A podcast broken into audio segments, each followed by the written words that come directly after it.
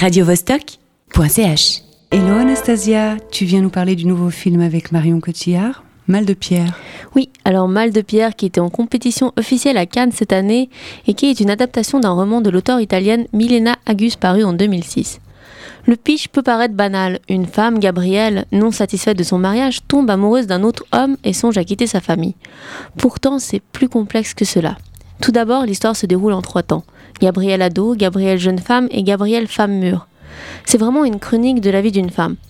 Après, faut quand même remarquer que c'est une femme très particulière et peu représentative de la gente féminine.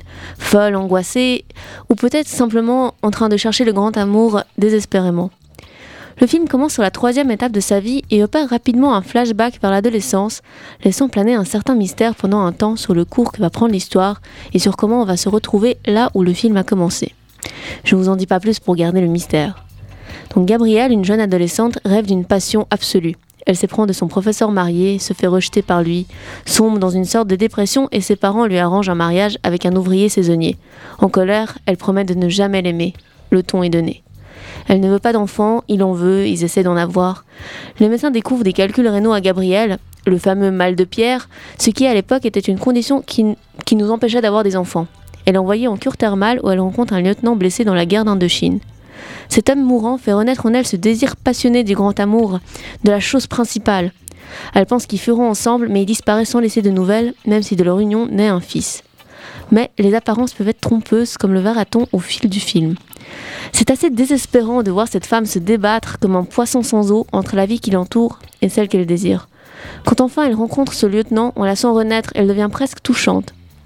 Cependant, lorsqu'elle tente de se faire aimer de son professeur, lorsqu'elle colle le lieutenant, lorsqu'elle attend ses lettres, lorsqu'elle refuse d'aimer son mari, son côté obsessionnel est gênant à voir. Elle est vraiment agaçante, tout en faisant peine aussi. Donc le personnage était plutôt négatif?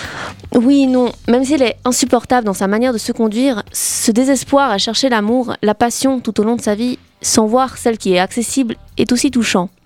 Ainsi que ce mari taciturne qui l'aime, qui la supporte, qui la soutient malgré tout.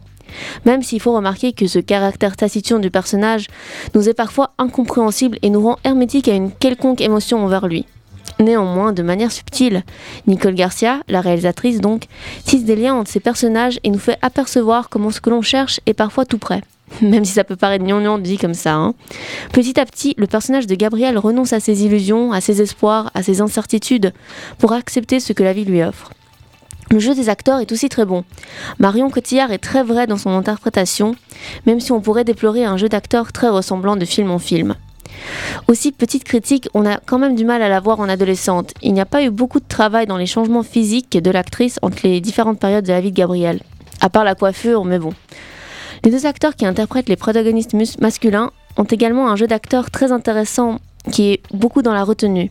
Celui de la mère, pareil. Les prises de vue, les cadrages L'éclairage sont également très intéressants, contrastant les différents paysages alliés aux différentes étapes du développement psychologique de Gabriel, qui est aussi soutenu par une musique douce, belle et discrète, jouant aussi un rôle dans l'intrigue. Radio